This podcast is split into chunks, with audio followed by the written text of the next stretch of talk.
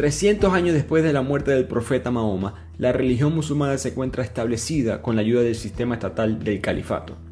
Dentro de esta época se vive en la ciudad de Bagdad una edad de oro llena de ciencia, aprendizaje, cultura, pero también peligros, corrupción y amenazas.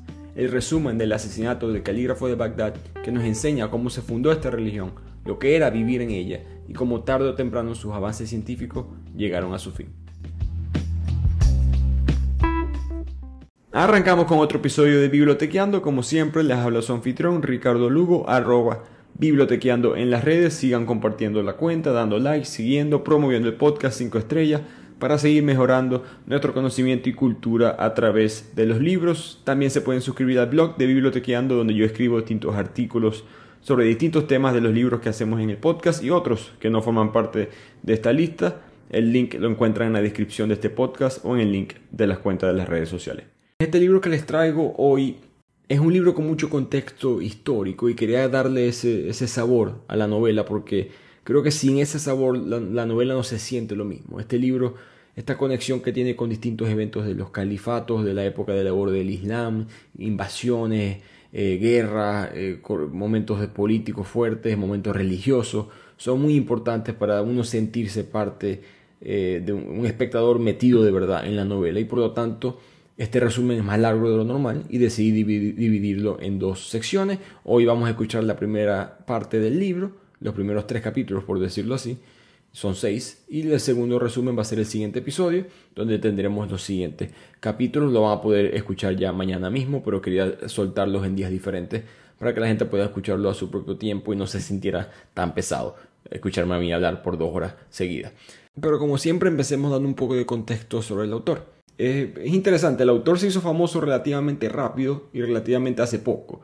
Hace como unos 10 años, él sacó de manera independiente, publicó de manera independiente su primera novela, La Esperanza del Tíbet, el autor José Vicente Alfaro, y se ha hecho bastante popular en este mundo de la ficción histórica, especialmente en estos autores independientes. Em, él tiene muchos elementos de Ken Follett, de Carlos Ruiz Zafón, eso lo ha dicho él personalmente. Pienso yo que también tiene elementos de Javier Moro, autor que entrevistamos hace poco, un par de episodios, y porque trae este concepto de voy a agarrar una época o un evento importante de la historia y le voy a poner elementos ficticios. No es que voy a cambiar la historia, simplemente voy a agregar eh, situaciones de amor, traición, amistades, negocios, eh, corrupción que pudieron haber sucedido durante esa época y de esa manera darle un color diferente a esa época. Y él lo hace muy bien con esta edad de oro del Islam. La edad de oro islámica fue un periodo en la historia entre el siglo VIII aproximadamente hasta el siglo XIII, durante el cual la gran parte del mundo islámico estuvo gobernado por varios califatos. Suena arcaico el concepto califato porque hoy en día es un concepto muy fundamentalista, pero en esta época era, había un extremado florecimiento de la ciencia y cultura. Totalmente diferente a lo que era Europa. Pienso que es un grave error y siempre se repite de que hablamos de la Edad Media como un, periodo de quizás de atraso científico. En verdad de Europa es que estaba atrasado. En el caso del mundo islámico había avances en los campos del álgebra, cálculo, geometría, química, biología, medicina, astronomía, cerámica, textiles, manuscritos, carpintería y la caligrafía. Hubo varias razones por las cuales esto fue así, ¿no? como siempre el ambiente tiene influencia en esto, pero en, en gran parte de la introducción del papel en el siglo X, muchos eruditos estudiosos islámicos empezaron a escribir manuscritos muy fácilmente, la comunicación era muy valorada, la comunicación inteligente era muy valorada y el acceso a la educación era muy valorada.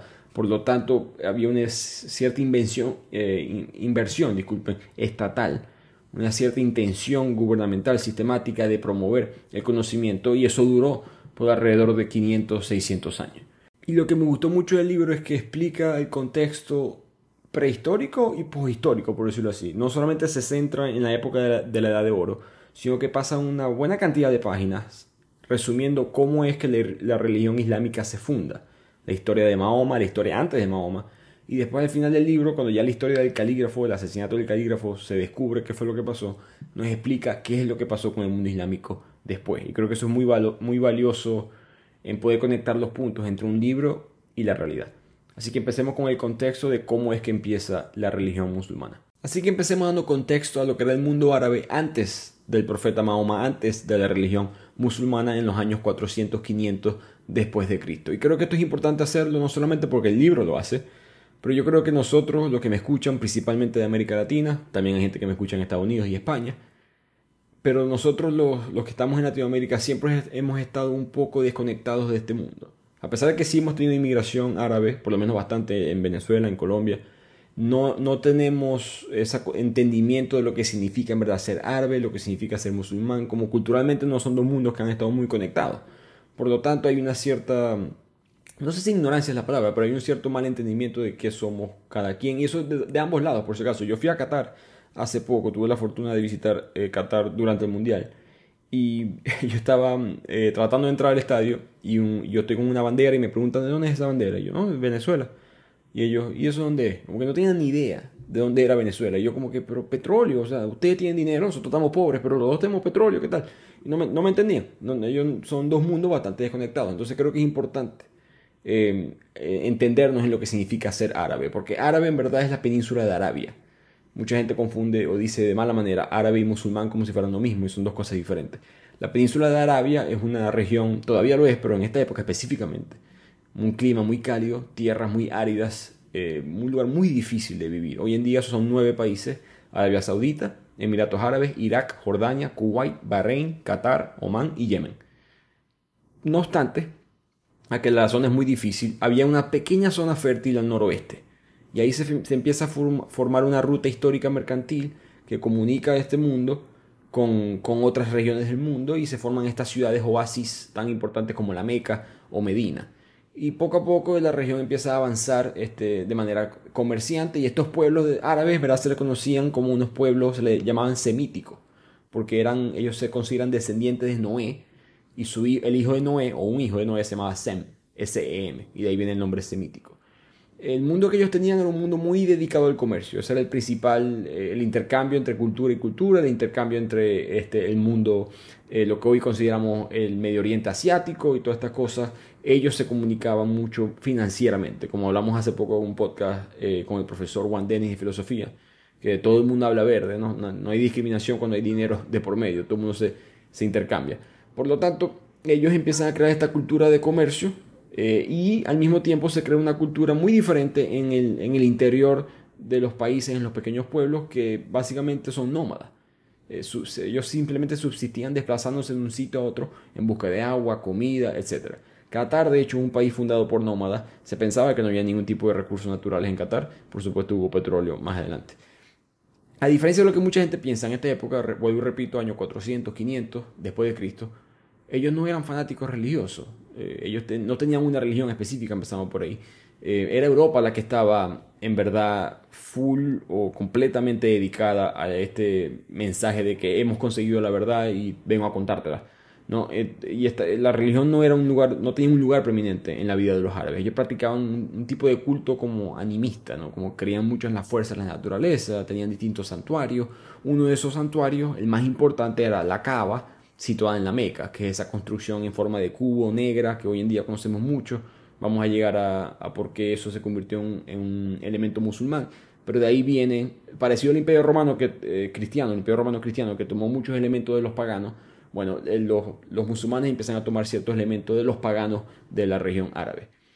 En el contexto histórico de todo esto es que surge la figura de Mahoma. Así que Mahoma o Mohammed, como lo queramos llamar, el profeta de la religión musulmana, él nace en el año 570 después de Cristo mm, en una tribu extremadamente pobre en la costa oeste de Arabia, desde su base que estaba muy cerca de la Meca. Cuando él era muy niño, además de todo esto, eh, queda huérfano, por lo tanto, socioeconómicamente él está en una situación muy complicada, es adoptado por su abuelo, después adoptado por su tío, tiene una infancia difícil.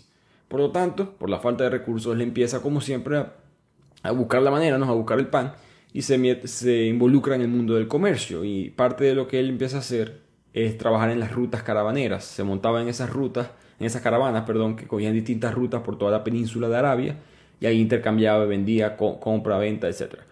En esos viajes, él empieza a conocer a sacerdotes cristianos y rabinos judíos. Estas dos religiones ya existen. Y le presentan a él estos misterios, estos conceptos de la fe monoteísta. Entonces ahí empieza, digamos que ahí se planta la primera semilla. Después más adelante al fin tiene suerte en algo en su vida, por decirlo así. A los 25 años se casa con una mujer que había sido, había quedado rica por haber quedado viuda de un hombre bastante importante en la sociedad de la época. Por lo tanto, su estatus se eleva bastante. y empieza a ser más respetado, empieza a tener más influencia eh, en el mundo, alguien que de, una, de un clan, de una tribu que nunca se pensaba que eso iba a pasar. Cumplidos los 40 años, él está meditando y de repente tiene una visión del arcángel Gabriel, el mismo arcángel de la religión cristiana, que le reveló que él, Mahoma, había sido elegido como el último de los profetas para proclamar la sumisión a un único Dios, el único Dios eterno, perfecto, Alá, a la venida del día del juicio final. Este Dios Alá es un tema controversial, eh, cierta gente dice que es el mismo Dios de los cristianos, otra gente dice que no, que hay distintas eh, diferencias, eh, cójanlo como quieran, el punto es que él, él tiene un mensaje parecido, Em, a, la religión cristiana en ese momento de que hay un, hay un único Dios eterno y perfecto y ese es el que debemos seguir antes de la venida del juicio final. A partir de ese momento él empieza eh, una etapa de predicación, empieza a capturar, eh, a captar, perdón, a sus primeros seguidores, discípulos, principalmente jóvenes pertenecientes a las clases más desfavorecidas, muy parecido al cristianismo del Imperio Romano, que principalmente tenía a, lo, era un movimiento hippie, por decirlo así. Solamente las mujeres y los pobres del Imperio Romano creían en el cristianismo los primeros 200, 300 años. Sin embargo, em, hay un problema en todo esto, que él está trayendo, vuelvo repito, una nueva idea, que es el monoteísmo. Y el politeísmo era muy importante no solo culturalmente, sino financieramente. Porque en estos santuarios o templos, como el de la Cava, que es el que después se convierte en la Meca, se celebraban distintos dioses, se adoraban distintos dioses, eventos politeístas y ellos tenían miedo de que eso los afectara financieramente. Cuando digo ellos, digo los comerciantes, porque los comerciantes vendían, intercambiaban, hacían mucho de su dinero anual en esos eventos. Ahí es cuando había más comercio, ahí es donde había más intercambio, distintas tribus viajaban para celebrar ese día solamente, venían con dinero, e-, ese tipo de, de ambiente económico, y les daba miedo que Mahoma les quitara eso. Así que esto comienza una época de conflicto entre los comerciantes y Mahoma. Mahoma es expulsado irónicamente por su misma tribu que lo crió, por los Quraysh. Él es expulsado de la Meca junto con sus seguidores. Entonces se traslada hacia una ciudad que recibe eventualmente el nombre de Medina, la famosa ciudad del profeta en Arabia Saudita. Este evento fue muy importante porque cuando él es expulsado de la Meca, donde se adoraban los, dioses este, paganos, él establece esta nueva religión o este nuevo grupo se establece en la ciudad de Medina y por primera vez en la historia un grupo árabe de distintas tribus se unen bajo una misma creencia. Por primera vez los miembros de una comunidad no estaban divididos por quién era su tribu, quién era su clan, todos creemos en el mismo Dios y eso unifica al grupo. Por lo, ese día es tan importante o ese año es tan importante que marca el inicio del calendario musulmán. E, eso fue en el año 622 de la era cristiana por lo tanto, hoy en día el musulmán no está en el año 2023, está en el año 1444. Creo que un muy buen ejemplo para representar esto es la época indígena precolombina. En esta, eh, antes de que todo el Colón, los indígenas estaban divididos en clan, en tribu, rara vez se unían todos bajo una misma creencia. Cuando esto pasaba solían ser imperios quien conquistaba. En este caso fue algo parecido porque el mundo árabe se convierte en un imperio, vamos a llegar a eso. Pero la comunidad musulmana eh, se une por primera vez independientemente de su clan o tribu, porque ahora hay una unión única basada en un Dios verdadero. El punto es que en Medina la comunidad musulmana empieza a aumentar, Mahoma empieza a organizar ataques, guerras en contra de las caravanas de la misma tribu que lo expulsó a él. Poco a poco empiezan a apoderarse de recursos económicos, empiezan a perjudicar a sus enemigos declarados, están en, en guerra constante contra los comerciantes, contra los árabes no musulmanes. Hay victorias, hay derrotas de ambos lados, pero eventualmente en el año 629 nuestro, Mahoma parte hacia la Meca con un ejército tan enorme que todo el mundo básicamente se rinde. Mahoma había crecido tanto, el movimiento había crecido tanto, que no había manera de ganarle y todo el mundo básicamente se rindió. Y a partir de ese día, los ídolos paganos de la Cava, donde se adoraban estos dioses, fueron destruidos y el, profeta vuelve a la Meca y convierte todo ese lugar sagrado para el Islam. Por eso es que es tan importante la Meca para los musulmanes, porque el, profeta estaba ahí y fue expulsado y eventualmente en una guerra religiosa recupera la tierra. Eventualmente él, consigue conquistar el resto de las tribus de Arabia, eh, todas las tribus dejan a un lado sus viejas rivalidades y se unen bajo esta nueva fe del profeta Mahoma y unos pocos tres años después Mahoma muere de una enfermedad misteriosa, nadie sabe exactamente qué fue lo que, lo que él tuvo, se le, se le conoce como la enfermedad del profeta y pero él deja este legado de el único, el principal líder religioso y político de la península árabe. Pero el fallecimiento de Mahoma deja un vacío de poder en la religión musulmana. no solamente político, pero ideológico. La doctrina de, que Mahoma profesaba ya no estaba, no estaba escrita, él nunca escribió nada parecido a Jesucristo y nadie escribió nada, simplemente los conocimientos de él estaban de boca en boca. Entonces, de por sí no hay un documento para establecer qué es lo que es la religión. Y segundo, el profeta nunca dijo quién iba a ser su sucesor, ni tampoco dijo cómo había que elegir al sucesor. Por lo tanto, esto causó muchos problemas, conflictos internos, eh, gente se empezó a traicionar entre ellos. La facción suní, que seguramente han escuchado antes, argumentaba que el, sucesor de Mahoma debería ser un miembro de la tribu de los Quraysh, porque de ahí venía él.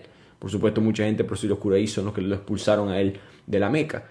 Los chiíes decían que debía, debería elegirse el sucesor basado en la descendencia del profeta, otro grupo que decía que debería haber una, especie de elección democrática, etcétera, etcétera. Toda esta pelea eventualmente la ganan los suníes. El primer argumento que alguien de la tribu de los Quraysh debería establecer este, este gobierno musulmán y de ahí empieza el concepto de los califatos. Estos califatos empiezan a cometer a las guerras santas, no solamente las tribus árabes, pero después conquistaron territorios fuera de la península árabe. Eh, se extienden hacia Siria primero, después llegan a Palestina, después siguen este, invadiendo con sus ejércitos musulmanes a lo que fue Egipto, Irak, Persia, eventualmente casi todo el norte, virtualmente todo el norte de África. Em, muy parecido, ello, el mundo árabe hace algo muy parecido a lo que hicieron los europeos con América. Eh, digamos que no hubo un exterminio de la raza como tal, por eso, hay factores biológicos por supuesto, pero lo que sí hubo fue un cambio, se borró por completo la ideología religiosa que existía antes en lo que es ahora el Medio Oriente. Hubo varias razones por las cuales ellos ganaron esta guerra tan fácil que son importantes saberlas. Eh, uno, los soldados musulmanes se les había prometido la vida eterna si luchaban en, nombre de la Guerra Santa, muy parecido a las cruzadas de los cristianos.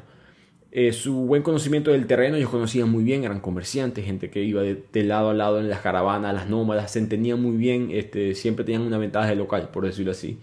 Y los imperios bizantinos y persas estaban muy golpeados por la guerra mutua que ellos ya, había durado 50 años. Por lo tanto, eh, los musulmanes se aprovechan de todo esto, los árabes se aprovechan de todo esto y se crea lo que hoy conocemos como hoy en día, como este, este Medio Oriente, este imperio islámico. Y de aquí pasamos a 20 años después de la muerte de Mahoma, ya el imperio musulmán se está estableciendo y empiezan a codificar y escribir el libro que constituye la base de la fe de todos los musulmanes, que es el Corán, escrito en árabe. Un dato curioso, hoy en día eh, muchos rezos son en árabe, porque árabe es el idioma del profeta. Así hablaba Mahoma, entonces tú vas a hablar el idioma del profeta y un cierto romanticismo en eso. Irónicamente, la mayoría de la gente que reza o que cree en la religión musulmana no habla árabe. Eh, solamente contando la población de Indonesia, la India, Pakistán y otras partes de Asia, la religión musulmana es tan grande en esos países que rezan en árabe pero no hablan árabe. Pero eso es una historia para otro cuento. Pero el punto es que la religión se establece, pero hay, un poco de descontento con el califato porque se siente, eh, el pueblo se siente que se está yendo en contra de las creencias eh, musulmanas porque hay mucho dinero, poder concentrado en las manos de muy pocas personas. Así que todo este clima de inestabilidad eventualmente fue aprovechado por la familia Abbasí, que se llamaban así porque eran descendientes de Abbas, que era el tío paterno de Mahoma. Ellos supieron muy bien aprovechar esta conexión familiar con Mahoma, además del descontento y el malestar de la población, y eventualmente ellos derrocan, tumban a los Omeyas, que era la familia que estaba eh, apoderada del califato. Esto ya es en el año 750 después de Cristo, ya ha pasado un siglo casi desde que falleció Mahoma.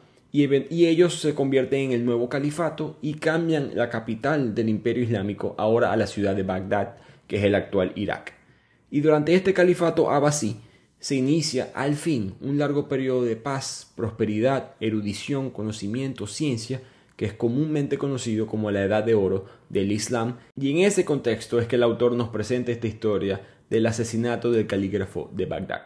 Y esta historia arranca con una madre y un hijo que están camino hacia Bagdad, con su vaya, que es la mamá, y Yavir, un niño de 10 años que no conoce a su padre, pero están camino hacia Bagdad para conocer a su padre. Están en una de esas caravanas que mencioné al principio del, resumen. Eh, están recorriendo 40 kilómetros por día, eh, una caravana larga, muchas personas de distintas partes del mundo que están yendo hacia Bagdad. Y ellos paran en un carabazar, que es una especie de parada estratégica para la gente descansar, comprar cosas y seguir adelante. Cuando Yavir queda solo, que él estaba jugando con un perro, de repente llega un hombre, asesina al perro y agarra a Yavir. Cuando la madre desesperada va a buscar salvar a su hijo, ese mismo hombre que degolló al pobre perro la golpea brutalmente y secuestra a Yavir. La madre queda inconsciente y nadie sabe exactamente qué pasó con ellos dos porque nadie se dio cuenta que ellos faltaban en la caravana. Y de aquí la novela pasa a otro personaje llamado Teobaldo. Bueno, se llama Theobald, pero voy a decir Teobaldo más fácil. Es un hombre inglés que se fue desde Inglaterra hacia Bagdad. Lleva ya seis meses en el viaje. Iba en la misma caravana que Subaya y Yavir. Él, como todo lo demás, no se dio cuenta de lo que sucedió. Pero está, el punto es que está camino hacia Bagdad porque, bueno, como mencioné, es el epicentro mundial de la ciencia y la cultura. El equivalente quizás a Florencia más adelante en la época del Renacimiento. Él no quería estar en Europa porque él era un hombre de ciencia y en Europa, desde la caída del Imperio Romano, el estudio de los clásicos griegos, de las grandes obras de los sabios, filósofos, se habían hecho, se habían hecho trizas como consecuencia de la violencia en todo el continente. Era un mundo muy reinado por la superstición y la ignorancia. Dios era el creador de todo. No hay razón alguna para la cual debas dudar de eso. Y ni siquiera eso, no hay motivo para el cual profundizar en los misterios de la naturaleza, deja que Dios se encargue de eso. Por lo tanto, esta mentalidad atrasada en ese aspecto en cuanto a la ciencia no deja que haya avance en Europa. Por lo tanto, Teobaldo dice yo tengo que ir a Bagdad a conseguir esto. Ya él sabía que en Bagdad había muchos avances, no solamente en la ciencia, pero hasta cosas más prácticas como la higiene. Eh, la gente estaba aprendiendo griego, sabían utilizar mejores la matemática porque ellos utilizaban el sistema decimal que venía de los, de los indios, de, los hindú, como decimos nosotros. Eh, mientras que los romanos seguían con, utilizando números con letras, con el alfabeto, con los números romanos. Por lo tanto, él llega a Bagdad específicamente buscando un puesto eh, en alguna casa científica, se le llamaban así, la Casa de la Sabiduría específicamente, donde él quería formar parte de esta élite de traductores y científicos que estaban impulsando la ciencia bajo el patrocinio del califato. Pero en su primer día en Bagdad, ciudad capital del fin, Teo es asaltado, eh, queda desmayado, y si no fuera por las sirvientas esclavas, en verdad, que vienen a rescatarlo, él quizás pudo haber muerto. Pero lo rescatan y lo llevan para la casa de una familia, de los dueños de estas sirvientas, que es la familia de Al-Mursi. Al-Mursi era un prestigioso comerciante que había hecho mucho dinero con el papel. El papel fue una de las primeras cosas que traen los chinos al mundo árabe y los árabes se, enamoran de esta tecnología, en parte para poder promover el Corán y por otra parte para esta revolución científica del conocimiento. Eh, Al-Mursi había hecho mucho dinero en el principio de esta revolución él le explica a, Teo, a Teobaldo, que se calme, que tú eres un dimi. Y un dimi eran los cristianos en territorio musulmán. Ellos gozaban de protección del califa. Los cristianos y los musulmanes tenían verdad muy buena relación en esta época, siempre y cuando los cristianos pagaran impuestos. Los cristianos tenían que pagar un impuesto específico para los cristianos y de esa manera el califa decía, tranquilo, yo te protejo. En este proceso, Teo conoce a la familia, Fadila, la hija de, de Al-Mursi, ella tiene, que, ella tiene un esposo que trabaja como calígrafo en la Casa de la Sabiduría. Al mismo tiempo, Teobaldo conoce a Istifán, el socio de Al-Mursi. No se preocupen por acordarse de todos estos nombres, yo se los voy recordando. Pero Istifán va a ser un personaje muy importante en toda esta historia porque él es el socio de Al-Mursi, eh, que vive, es un, persia, es un hombre que venía de descendencia de, Irán y él solamente iba a Bagdad de vez en cuando para chequear los negocios que él tenía con Al-Mursi. Y algo importante, que va a ser más importante más adelante, es que Istifán rendía culto a Mazda, un dios de los zoroastrianos. Era la antigua religión de los persas antes de la conquista de los musulmanes. Pero esa religión poco a poco se estaba muriendo al punto de casi desaparecer por completo. Pero Istifán es una de las pocas personas que todavía cree abiertamente en esta religión. Y de aquí la historia pasa el personaje del califa, el hombre más poderoso del imperio, y Uthman, que es su visir. El visir es como el segundo hombre más poderoso del imperio, como la mano derecha del califa. El califa es Al-Mamun, un hombre muy inteligente, es este hombre que está promoviendo la ciencia y todo esto, y está teniendo una conversación con su visir. Y el visir le dice al califa, eh, jefe, ¿usted se acuerda esa mujer que, que usted estaba enamorado de ella hace 10 años? ¿Qué tal? Sí, claro, como no, Subaya. Bueno, acá, mis informantes me acaban de decir que la, reconocieron viajando hacia Bagdad en una caravana. Y aquí aprendemos la historia del pasado de Subaya. Resulta que Subaya era la concubina favorita del califa. Ella había quedado embarazada, de hecho, del califa hace 10 años. Y eso era una noticia que todo el mundo recibió con una alegría inmensa. Era algo normal. Los califas solían tener numerosos hijos de mujeres distintas, porque tanto de sus esposas como de concubinas, porque la ley islámica le permitía tener hasta cuatro. Por lo tanto, eh, todo el mundo decía, bueno, qué chévere que la mujer que más él quería, en verdad, el califa, le vaya a dar un hijo. De repente, de la noche a la mañana, cuando ya Subaya tenía seis meses de embarazo, ella se desapareció del palacio y se marchó de Bagdad y nunca nadie supo qué fue lo que le pasó. Nadie entendió por qué sucedió esto, porque apenas ella diera luz a un hijo del califa, ella iba a, ver, iba a asegurar su vida, iba a ser una especie de reina, de comodidades no solamente políticas, pero económicas, de, todo tipo. Entonces, ¿por qué, marchar, ¿por qué marcharse, disculpen, si, a escondidas sin dar ningún tipo de explicación alguna? Eso levantó un sinfín de rumores, pero la verdad nunca llegó a saberse. Con el tiempo ese escándalo se fue apaciguando y todo el mundo se olvidó. Pero ahora, 10 años después, el califa se entera que Subaya está por alguna razón camino a Bagdad. Y de aquí la novela nos presenta al hermano del califa que se llama Al-Mutasim. Al-Mutasim era un hombre que tenía todo, tenía su propio palacio, dinero, su propia servidumbre, su propia comitiva, poetas, músicos, eruditos, todo, todo, de todo, a excepción del poder, a excepción del califato. Y eso es lo que él quería. Nunca lo decía públicamente, pero su intención en verdad era tener el califato. Su competencia era el hijo del califa, que se llamaba Abbas, el príncipe, se le decían Abbas, pero el príncipe era muy joven, tenía 17 años, no tenía experiencia militar, él sentía que no tenía competencia, de podía conseguir el trono, pero poco a poco ya él estaba pendiente de cómo hago para controlar que el príncipe no se convierta en el califa, sino que yo sea el califa eventualmente. Mientras piensa en todo esto, él está caminando y hablando con su hija de 16 años que se llama Amina, una mujer extremadamente diferente para la época. De hecho, una vez Amina, cuando era joven, se había vestido de hombre y se había mezclado entre sus hermanos y primos para poder acceder así a la sala principal de la oración. Eh, eso fue algo que a mí me impactó cuando yo fui para el, para el Medio Oriente, cuando estuve en Qatar. Eh, las salas de rezos son diferentes para los hombres y para las mujeres. Y, y eso era, por supuesto, ya era así en esta época. Entonces, Amina al pertenecer, ella es parte de esta dinastía, ella tenía básicamente dos alternativas o dos caminos en su vida. O contraía matrimonio con alguien, con algún familiar cercano, básicamente. Llevaba una vida de soltería en un lujoso palacio completamente recluida y apartada del mundo exterior, porque como mujer no iba a tener ningún tipo de influencia sobre el mundo afuera. Ella no le gustaba ninguno de estos dos destinos, por supuesto, y eso es algo importante a través de la historia. Y de aquí la historia se devuelve a Yavir, que estaba secuestrado, como mencionamos antes, y está en la ciudad de Bagdad. Él no lo sabe, pero está en la ciudad de Bagdad. Ya lleva ya una semana en un sótano completamente privado de su libertad. El hombre que lo tiene encerrado es el mismo hombre que lo secuestró en la caravana, un hombre que se llama Abd al-Malik, un árabe inmenso, fuerte, despiadado y muy seguidor del, Islam más extremista. Pero él no es el, el, cerebro de la operación, el cerebro es Ahmad ibn Hanbal. Este hombre es el líder del movimiento tradicionalista. Su inteligencia le había avisado a él que su valla iba en la caravana hacia Bagdad y que además tenía un niño. Pero Abd al-Malik, este hombre que tiene secuestrado a, a Yavir, él es la única persona que en verdad ha visto al niño físicamente. Más nadie lo ha visto. El cabeza de la operación, eh, él quería evitar atraer la atención hacia ese lugar, hacia ese sótano, hacia esa casa donde está secuestrado Yavir. Por lo tanto, él nunca se había acercado a esa casa. Solamente este hombre, Abd al-Malik, y Yavir son las únicas dos personas que se han visto en persona. Abdal Malik simplemente sigue instrucciones de, su jefe. Hubo un problema. Cuando secuestraron a Yavir se dieron cuenta de que Yavir era analfabeto, era un hijo del desierto, era una nómada, él nunca había estudiado nada. Y peor aún, ni siquiera era musulmán.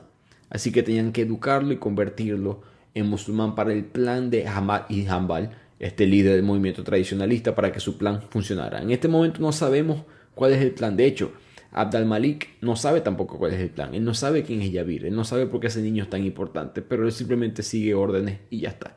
Y por lo mismo, Yavir, que él simplemente se considera un niño del desierto. Él no sabe quién es su padre.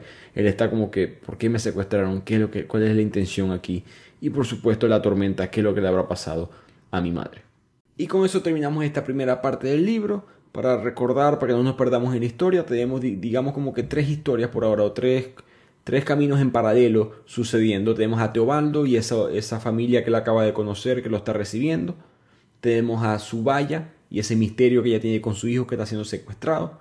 Y tenemos el califato como tal de Al-Mamun. Más adelante en la historia van a ver cómo todas estas cosas se van conectando. Así que pasamos a la segunda parte del libro, donde Teobaldo está junto al Mursi, ese hombre que lo recibió en su casa, camino hacia la casa de la sabiduría. Al Mursi lo acompaña porque él tiene contacto como comerciante en la casa de la sabiduría y además que ahí trabaja su yerno, Khalid, el esposo de Fadila. La Casa de la Sabiduría era el centro del conocimiento del califato. El, califa, dispuesto a encontrar los mejores traductores de la época y hacer la mayor cantidad de avances científicos posible, él había hecho un llamamiento público en el imperio diciendo, bueno, aquí le pago la excesiva cantidad de dinero, excelente salario a todos ustedes, sin mencionar que van a trabajar conmigo, y trabajan en esta casa de la sabiduría. Entonces en esta casa hay muchísimo avance. Tristemente, em, digamos que era, tenían acceso a libros muy únicos porque el califato mandaba en, delegaciones secretas, en, una especie de cruzada científica a otras partes del imperio bizantino, del antiguo imperio romano, a recuperar documentos que quizás habían estado en la biblioteca de Alejandría o algo parecido. Obras de Platón, Aristóteles, Hipócrates, Galeno, etc. Todo eso se, se recuperó y se guardó en esta casa de la sabiduría. Pero tristemente fue quemada en el año 1258, alrededor de 300 años después de esta historia, entonces, parecido a la Biblioteca de Alejandría, mucho conocimiento, eh, lo más avanzado de la época, pero bastante se perdió tristemente eh, en este proceso. Pero como se pueden imaginar, había, era muy difícil conseguir trabajo en la Casa de la, sabiduría. No solamente tenías que ser inteligente, pero te ayudaba un poquito, hasta irónicamente, te ayudaba un poco ser cristiano, porque muchos de estos monjes eran cristianos, porque la Casa de la Sabiduría fue fundada por unos cristianos eh, de la época nestoriana, con un grupo eh, que fue considerado hereje por la Iglesia Católica. Entonces Teobaldo llega un, con mente positiva, pero se pasó lo que se imaginó que iba a suceder, que era que le, rechazaron el trabajo, le dicen que no, lo siento mucho, no hay trabajo aquí, estamos full, eh, no, no hay espacio para ti. Y de ahí Teobaldo saca de su bolsillo un tratado, un libro de Hipócrates, un libro muy famoso que había escrito Hipócrates sobre la anatomía. Era el único que quedaba en el mundo y Teobaldo lo tenía y él soborna a la persona en la casa de la sabiduría y consigue el trabajo. Lo importante de ese detalle es que dos cosas. Uno, Teobaldo empieza a trabajar aquí, por supuesto. Y dos, nadie sabe por qué Teobaldo o cómo Teobaldo tiene un documento tan valioso y tan importante en su posesión todavía. Y de aquí la historia pasa al Mamun, el califa, que se encuentra hablando con dos personas muy importantes para él, tanto personal como profesionalmente. Primero está hablando con el hombre más alto de la jerarquía de los sirvientes del palacio, que es el chambelán, que es un hombre que se llama Suleiman, un hombre negro de Sudán, eh, en África por supuesto, y es un hombre que se encarga mucho de la, digamos, del día a día del califa, del control del acceso, quién le habla, quién no le habla, gestionar las audiencias públicas, etcétera, etcétera. Un hombre que llegó poco a poco a su rango a través de distintos trucos, por decirlo así, pero un hombre muy cercano al califa. Y al mismo tiempo está Wasif, que es el tutor de toda la vida del califa, un hombre que le ha dedicado tiempo a la astronomía, a la medicina, a las matemáticas, a la alquimia, como se hacía en la época, y era como un mentor, no, al principio de su vida fue un mentor para el califa de manera eh, académica, y más adelante se convirtió en una figura paterna y en un mentor político. Y en esta discusión que están teniendo los dos, el califa le explica a Wasif que ha tomado una decisión de implementar la doctrina mutasilita a través de todo el imperio islámico. El mutasilismo fue una corriente de pensamiento islámico muy interesante. Trataba de buscar un enfoque racionalista entre el estudio de la ciencia y la religión. Por supuesto, Al-Mamun era un gran defensor de esta corriente y no buscaba necesariamente probar la existencia de Dios con la ciencia para nada, sino buscaba la coexistencia de ambas cosas al mismo tiempo. Y sorpresa para nadie, a los tradicionalistas no les gustaba esto no solamente iba en contra de sus creencias de lo que significaba el, libre albedrío, la libertad del hombre en sus acciones, la creación misma del Corán, porque los tradicionalistas decían que el Corán era eterno, era algo que no se podía negar, no se podía cuestionar bajo ningún tipo de circunstancia. La ciencia, por supuesto, por supuesto, disculpen, puede cuestionarlo. Por lo tanto, los fundamentalistas sentían que esto era un ataque directo a la doctrina de Mahoma. Por el contrario, el califa sentía que era lo opuesto, que el, Corán sí fue creado por Dios, revelado por el profeta, porque él sí era un hombre eh, creyente, pero que su contenido dejaba un margen para la interpretación. Con el fin de adaptarse a distintos cambios sociales, los fundamentalistas estaban totalmente en desacuerdo con este tipo de pensamiento. Y era tanta la seguridad del califa que esto era lo correcto, que le dice a Wasif, no solamente voy a tomar la decisión de implementar esto en todo el imperio, sino que voy a castigar a los que no la sigan. En otras palabras, te voy a condenar, te voy a juzgar. Y ahí Wasif, que su, su tutor, se pone la mano en la cabeza como que no, no, no, frena, no hagas esto, ¿qué se te pasa? No puedes imponer una doctrina por la fuerza, etc. Pero el califa dice que él, es consciente de lo que pudiera suceder. Y, y, es consciente de que resulta contradictorio hacer esto, porque él cree en ser mente abierta, en permitir distintas formas de pensar, pero él siente que no hay otra manera de llegar a los fieles, a los muy creyentes, que todo el mundo es muy creyente en esta época, el mensaje de que esta es una nueva corriente de pensamiento que nos va a dar mucho más avance eh, de lo que creemos en verdad. Entonces, que así que el viejo tutor Wasif básicamente le dijo, bueno, si quieres hacer eso, te recomiendo que empieces a jugar la política. Empieza a caminar por la calle, empieza a darle plata a los pobres, empieza a peregrinar hacia la Meca, que ese viaje tarda dos meses, por cierto. Eh, eh, lanza una campaña contra los enemigos, contra los bizantinos, ¿no? nuestros eternos rivales, enemigos más tenaces, peleemos contra ellos.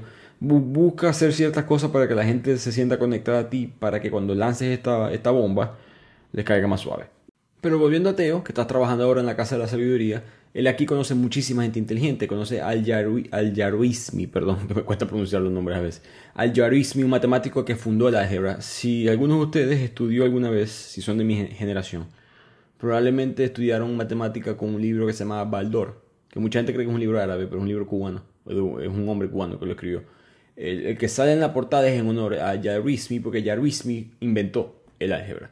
Eh, este es el hombre que está en la Casa de la Sabiduría, este es un personaje de la vida real, por supuesto. Al-Yahiz, otro de las personas más, más, famosas de su época, eh, básicamente ya estaba creando la teoría de Darwin 600 años, perdón, 900 años antes que Darwin lo hiciera. Em, pero más importante para la historia, conoce a Ahmad Banu Musa. Ahmad Banu Musa era un hombre, era un grupo, mejor dicho, eran tres hermanos. De la vida real también. En el libro, cuando digamos Banu Musa, nos referimos a uno solo, que es el que tiene esta relación con Teo, eh, personal, de amigos eventualmente.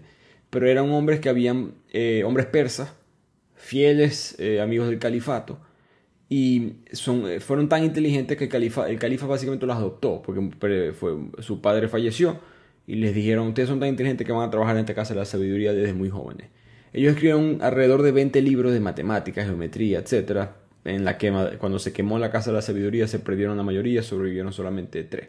Pero se piensa que ellos en verdad son los que inventaron la primera computadora de la historia. Eh, si se acuerdan la máquina de Alan Turing, que se, considera la primera eh, computadora o código binario para hacer funcionar una computadora, estos hombres, estos tres hermanos básicamente ya habían creado eso. Anteriormente era una flauta que sonaba automáticamente. Es una computadora, en otras palabras. El punto es que se hacen muy amigos y se entera Teobaldo que Banu Musa está enamorado de Amina, la sobrina del califa.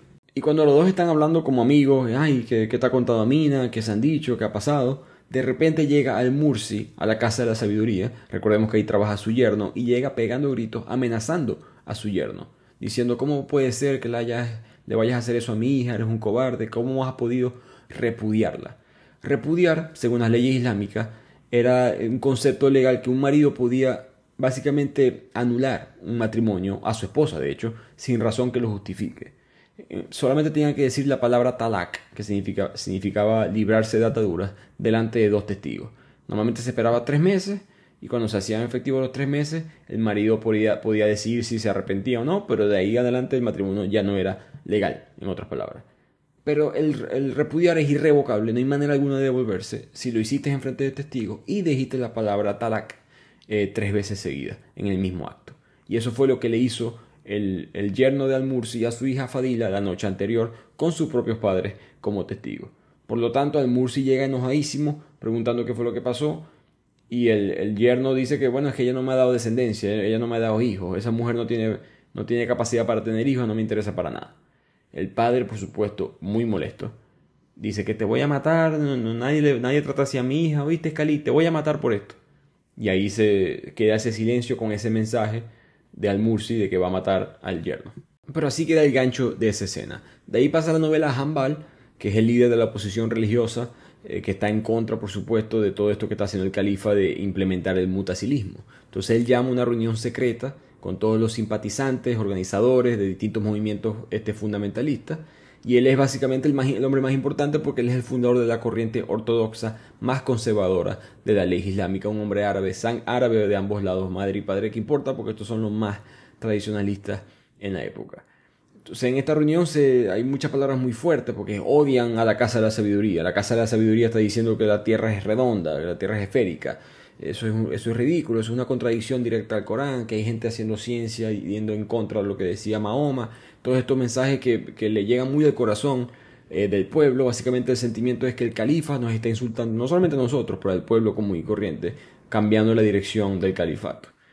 Y aquí Hanbal, para calmar los ánimos, les recuerda a todo el mundo que tranquilo que yo tengo un plan para derrocar al Mamun, para derrocar al califa. Él no da los detalles, pero sí le avisa a la gente que él se basa, que el plan, todo el plan se basa en el secuestro de un niño que es Yavir. Mientras todo este conflicto político está sucediendo, conocemos un nuevo personaje que se llama Abu Haidar. Abu Haidar está en una taberna, es un poeta, él es un poeta de hecho de la corte del califa. Recordemos que a estos califas les gustaba tener cantantes, poetas, artistas, pintores en parte de su corte para las fiestas, para impresionar a los demás, etc. Y el beneficio para estos hombres del arte era tener una especie de, de acceso no solamente al califa, pero una vida de lujo. Y Abu Haidar es uno de esos hombres, y un hombre ya hecho rico en este punto de su vida, pero se encuentra en una taberna chiquita del pueblo, muy abandonada de la ciudad, porque va a escuchar una, una cantante que le, eh, que le gusta mucho. Por cierto, está bebiendo alcohol, pero en, en, en, el Medio Oriente, en esta época, la ley coránica evita o prohíbe eh, tomar alcohol. Te recibes 80 latigazos solamente si te, si te cachan eh, tomando alcohol. Que me pareció muy curioso porque hoy en día todavía es así, ¿verdad? O sea, no, obviamente no te van a dar 80 latigazos, pero el castigo es severo. Yo recuerdo cuando fui a Qatar, habían historias de, de los inmigrantes que se habían quedado ciegos o hasta muertos porque tenían que fermentar su propio alcohol, porque es imposible conseguir alcohol. Eh, el, durante el mundial se pudo, porque era el mundial, pero en épocas normales de Qatar, si tú no eres ciudadano de Qatar, que básicamente es imposible hacerse ciudadano de Qatar, si tú no eres ciudadano de Qatar, si no eres árabe, tú no vas a poder nunca conseguir alcohol. alcohol para tu casa, por ejemplo, una botella de alcohol es muy difícil, tenía que ser contrabandeada, que se puede, porque había gente este, estadounidense que vive allá que estaban vendiendo eh, botellas de whisky contrabandeada, pero habían Em, la ley es muy fuerte en cuanto a eso. Solamente si eres de ahí puedes conseguir alcohol y si vas para ciertos, solamente los, los hoteles internacionales, en la azotea se, se, vende alcohol y tiene un impuesto que me pareció muy curioso, un impuesto del pecado se llama, que es del 100%. Por eso que el alcohol es tan caro ya. Si un trago te vale 10 dólares en la discoteca, allá te vale 20 porque le cobran un 100% cualquier tipo de producto que tenga que ver con el pecado. Y eh, eso no es nuevo, lo que quiero decir que esta historia, que está basada hace mil años, ya tenía este tipo de prohibición. Por el punto es que, volviendo a la historia, Abu Haidar se encuentra en esta taberna a un amigo, a un Falil Al-Farabi, un, ex profesor que acaba de renunciar a ser maestro, está teniendo una crisis personal, cayó en depresión y todo esto va a importar un poco más adelante, pero quiero presentar a ese personaje porque el hecho de que Falid el profesor y Abu Haidar, el poeta, son amigos, va a importar bastante en la historia más adelante. Los dos están en la taberna viendo a cantar a esta mujer Masati, una mujer persa con una voz hermosa, pero ella tiene la burka puesta, de tal manera que solamente se le ven los ojos, nadie la conoce, ¿verdad? Eh, pero siempre canta en esa taberna y es una mujer eh, con una voz excelente. Por lo tanto, Suleimán, si se recuerdan el chambelán negro eh, del palacio, había escuchado sobre esta mujer y llegó a esa taberna a ofrecerle un contrato para ella ser parte de la corte. Curiosamente, Masati dice que no, que ella no quiere. Y Suleiman, como, ¿cómo va a decir eso? Te, voy a, te, ofreciendo una vida de lujo, de comodidad, de, califa. Por supuesto, también, este, si eras cantante y mujer del califa, significa que tenías que tener sexo con el califa. Eh, pero por esa razón y otras, eh, Masati dice que no. Después de una, discusión que Masati se da cuenta que Suleiman tiene el poder de castigarme este, legal y físicamente yo mejor digo que sí y ella llega como un intermedio y dice, dale pues yo toco música, yo canto, perdón, para el califa, pero solamente de noche exclusivamente. Más adelante todo esto va a tener mucha más relevancia en la historia. Y de aquí la historia se devuelve a Teobaldo, que se la pasa ahora en el hogar de Almursi, consolando a Fadila, tratando de ayudarla, porque ella por supuesto está destrozada, llorando sin consuelo desde que el esposo la repudió por completo. Entonces, esta escena es importante porque muestra la amistad que están formando ellos dos, al mismo tiempo él con Al-Mursi. La mañana siguiente, cuando va para el trabajo, él llega y se da cuenta que está la policía fuera, la Shurta, que era el nombre de la policía eh, de esta época. Y hay, una, hay un muerto dentro de la casa de la sabiduría y por supuesto el muerto es el yerno de Al-Mursi, Khalid y Farah, el esposo o ex esposo, mejor dicho, de Fadila. Cuando los policías están inspeccionando el cuerpo, parecía que había muerto como que inesperadamente, como si fuera un infarto o de, algún tipo de causa natural. Pero de repente cuando le abren la boca se dan cuenta que tiene todo el paladar, la lengua, las encías como quemadas, abrazadas. Todo estaba como, eh, como si, hubiese, si se hubiese tragado fuego, por decirlo así. Así que la principal hipótesis es que murió envenenado y todos los oficiales de la Shurta ya tienen un sospechoso, Sabik al-Mursi, el papá de Fadila, debido a que él ya lo había amenazado.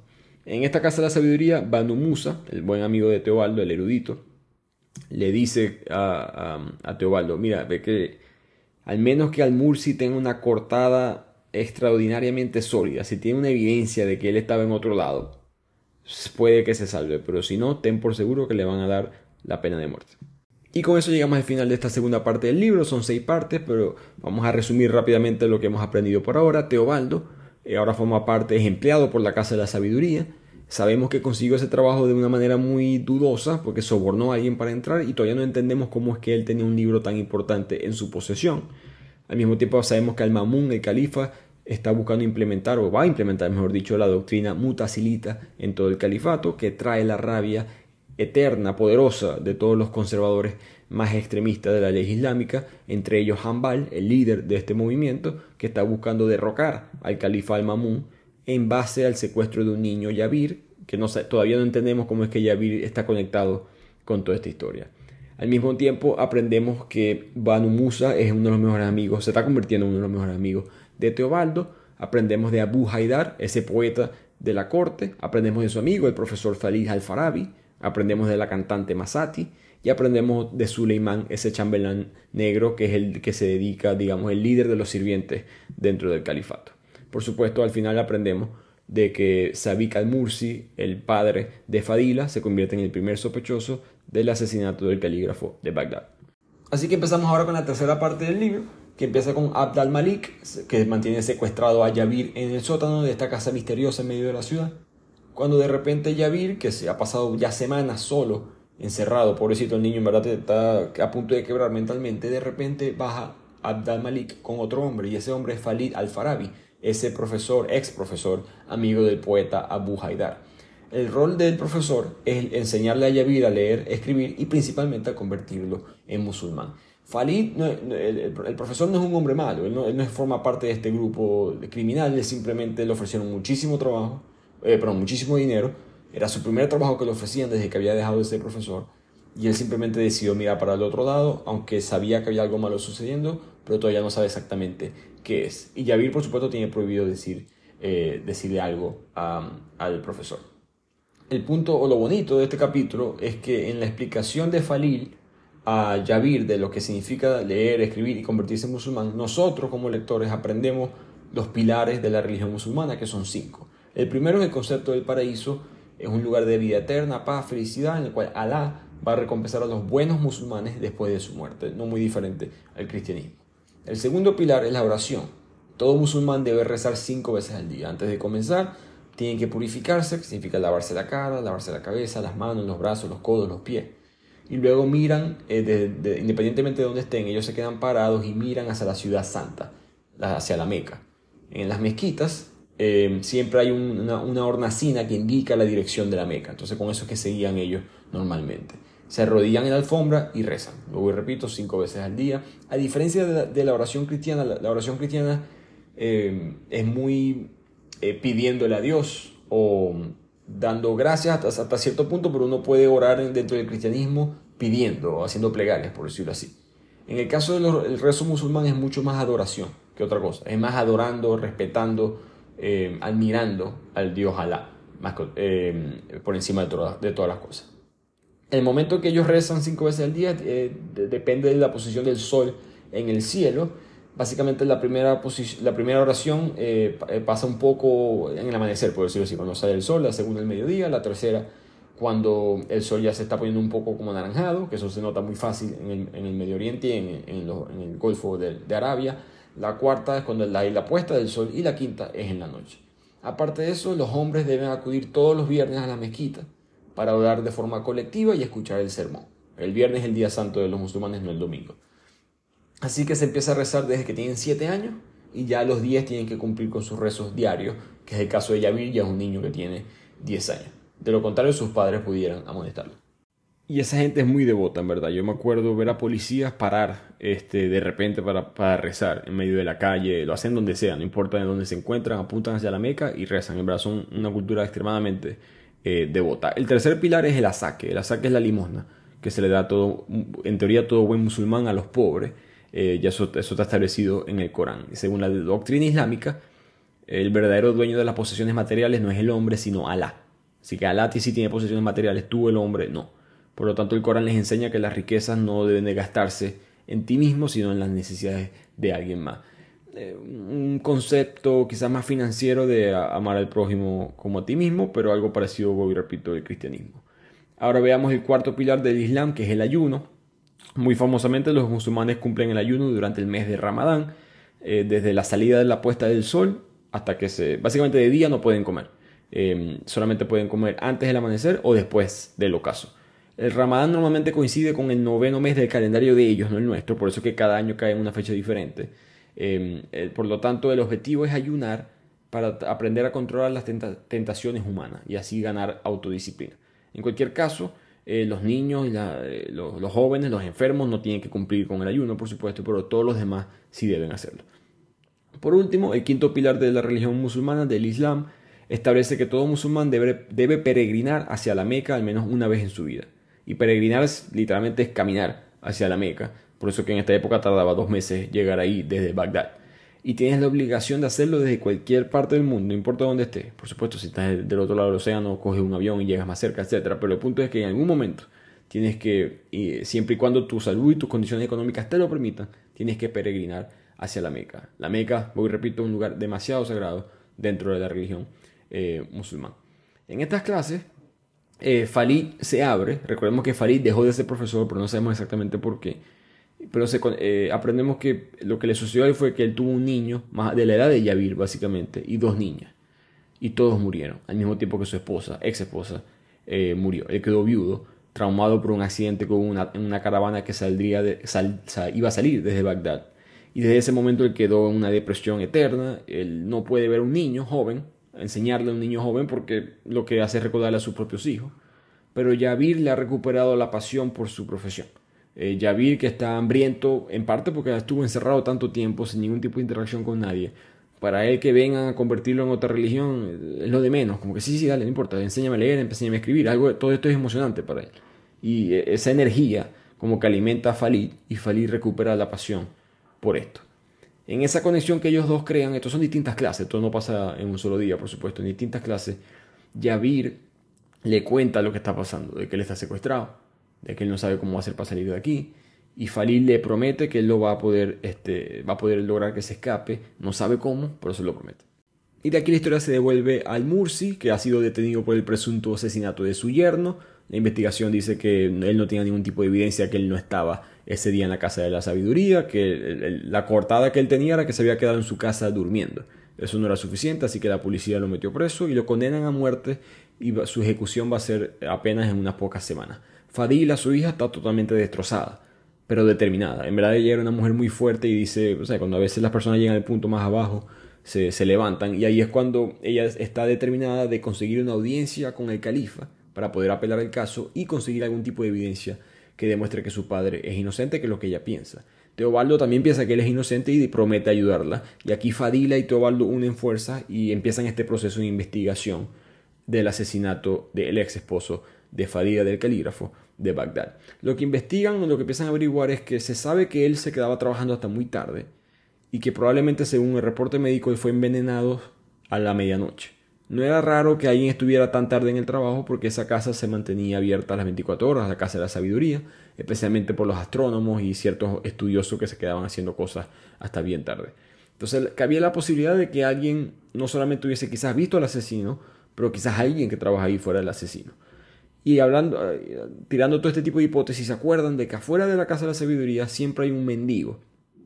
Que siempre está fuera de la puerta, el típico mendigo ciego, eh, el típico estereotipo, estereotipo perdón, el ciego mendigo que está fuera pidiendo dinero. Y la policía nunca fue a hablar con él, porque lo, discriminaban, por eso así, no les importaba. Entonces Teobaldo va a hablar con el ciego y el ciego le dice que yo me acuerdo esa noche, esa noche llegó un tipo, pienso yo que era un hombre, eh, caminando muy lento con un perfume de ámbar gris, que era un perfume muy... le impactó porque es un perfume caro, no le pareció que era algo eh, de pueblo. Y al mismo tiempo sintió que caminaba muy lento, ¿no? que se desplazaba muy lento y que eso pasó en la medianoche porque coincidió con el sonido del canto que manda la, la mezquita para, para ir a rezar. Eso es todo lo que aprendí en esta época. No es mucho, pero al menos tienen una pista de lo que está pasando. Y aquí Fadila de repente consigue algo muy importante.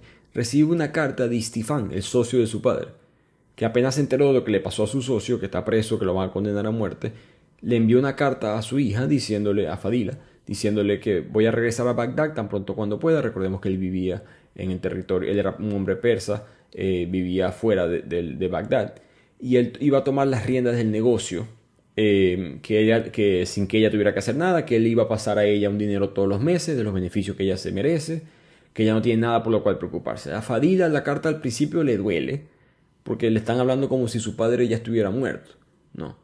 Pero al mismo tiempo eso la despierta, le dice que quizás este hombre tiene algo que ver con todo lo que pasó, porque ella se acuerda que hace poco ella estaba repasando la contabilidad del negocio. Ella era, verdad, una mujer muy involucrada en el negocio de su padre. Y cuando estaba revisando ese, esos documentos, descubrió que Stefan llevaba engañando a su papá por aproximadamente desde hace un año. Mucha de la mercancía que estaba en los talleres, de la mercancía que estaba en los almacenes, en verdad estaban en, eh, documentadas, pero no existían. Eh, y eso las cuentas básicamente no estaban cuadrando. Teobaldo le explica a Fadila que quizás esto es un problema más grande de lo que pensamos, porque el primer día que yo los conocí, tu papá me presentó a Estefan, pero Estefan estaba como distante y hasta tu papá se puso un poco distante cuando yo entré al cuarto. Quizá yo les interrumpí una conversación eh, entre los dos que era probablemente este en cuanto a esto. Entonces ellos dos concluyen que Estefan es, es el principal sospechoso en todo este misterio. Porque la teoría de ellos es que el papá de, de Fadila, Al-Mursi, él, él tenía el poder de denunciarlo, él tiene la evidencia de que Istifán lo está robando. Y en el mundo árabe eso es extremadamente castigado. El traicionar a un amigo, un compañero, un socio es este, muy mal visto y la ley lo aplica de la misma manera. En este caso el castigo era perderlo todo, perder todo su dinero, todas sus posesiones y perder todo el negocio. Por lo tanto, Istifán tiene un incentivo de eliminar al papá de Fadila, de eliminar al Mursi para que no lo denuncie. La teoría es que quizás Istifán asesinó al yerno de Al-Mursi porque ya sabía que eh, al Mursi lo había amenazado a muerte. Entonces sabía que muy fácilmente lo podía incriminar y así evitar que lo, lo denunciaran a él por estafa. El único problema con la teoría es que en esas fechas Istifán no estaba en Bagdad. La teoría de Tobaldo es que, bueno, pero quizás sí lo estaba y no lo sabíamos. ¿no? Entonces ellos quedan con esa emoción, Fadila se siente como que rejuvenecida de que por lo menos tenemos una pista, podemos seguir investigando, hay algo que, podamos, que podemos hacer posiblemente. Cuando Teo se está despidiendo, la esclava de la casa le dice a Teo, puedes venir para acá, rapidito, por favor. Y la esclava confiesa que esa noche, el día del asesinato, el señor Al-Mursi, él rezó durante un rato y después salió de la casa. Un poquito antes de la medianoche, que él, salió y, regresó hasta muy tarde. Si eso era verdad, Al-Mursi le mintió a todo el mundo de manera muy flagrante, porque le había dicho que simplemente se había quedado durmiendo. Y el hecho que haya sido una mentira a Teobaldo le hace sentir que será que el Murse sí lo hizo. Entonces él decide ir a hablar con él personalmente. Por esa conversación va a venir más adelante en el libro. Mientras tanto, para terminar esta tercera parte del resumen, ahora entendemos cuál es el plan de Hanbal, el líder extremista que está buscando tumbar al Mamun, al califa, que ahora está escondido en las afueras de Bagdad porque tuvo que huir de la ciudad ya que él se negó a jurarle fidelidad al mutasilismo. Él está explicando a otras personas que están con él que son adeptos a su causa de que la razón por la cual Yavir es importante es que él tiene descendencia directa al profeta, tanto del lado paterno como del lado materno. Por lo tanto, su plan es incitar a la población de Bagdad a levantarse en contra del califa. Y ese levantamiento va a ser tan grande, de tanta magnitud, que va a culminar con un asalto, un enfrentamiento en el palacio y ahí derrocamos al Mamún y ponemos en su lugar a un nuevo califa, uno que restituya el Islam tradicional de verdad oficial del Estado y así desterrando para siempre esta doctrina estúpida, como dice él, mutasilita, o la palabra que utiliza él, mejor dicho. Ese nuevo califa va a ser Yavir, porque Yavir tiene, forma parte de la dinastía Abbasí, tiene sentido, va a ser un, hombre musulmán, por eso que es tan importante que lo conviertan a musulmán. Y el pueblo lo va a aceptar dado la pureza de su origen árabe y el vínculo de sangre que él tiene con la familia del profeta. Así que este es el plan. El plan es, tumbar al Mamun y decirle a la gente que tenemos un nuevo líder, una figura destacada con una conexión sanguínea con, con Mahoma, que va a ser fiel a la causa árabe y partidario del Islam más ortodoxo. Y al Mamun no tiene la menor idea, el califa no sabe lo que está sucediendo. Pero todo cambia cuando Uthman, el visir, su mano derecha, le avisa de que tenemos malas noticias. Acaban de matar a dos ministros nuestros, el de tesorería y el de comercio, y parece que murieron envenenados. Y aquí es cuando Mamun se da cuenta de que quizás esta implementación del mutasilismo ha traído un complot para tratar de derrocarlo. Así que resumamos rápidamente lo, lo, que pasó en esta tercera parte del libro. Sabemos que Teo y Fadila como que están uniendo fuerzas, investigando, tratando de comprobar la inocencia de Al-Mursi. Al mismo tiempo aprendemos que Al-Mursi quizás sí es culpable, que ese día se escapó en la noche y no sabemos a dónde. Istifán, su socio, parece que también es el principal sospechoso, porque bueno, él pudo haber sido, ha perdido toda su riqueza si, era, si el papá decidía denunciarlo. Aprendemos cuál es el plan de Hanbal, de marcar una descendencia directa entre Yavir y el profeta y así establecer un nuevo orden islámico. Y sabemos que hay otros asesinatos sucediendo al nivel del califato.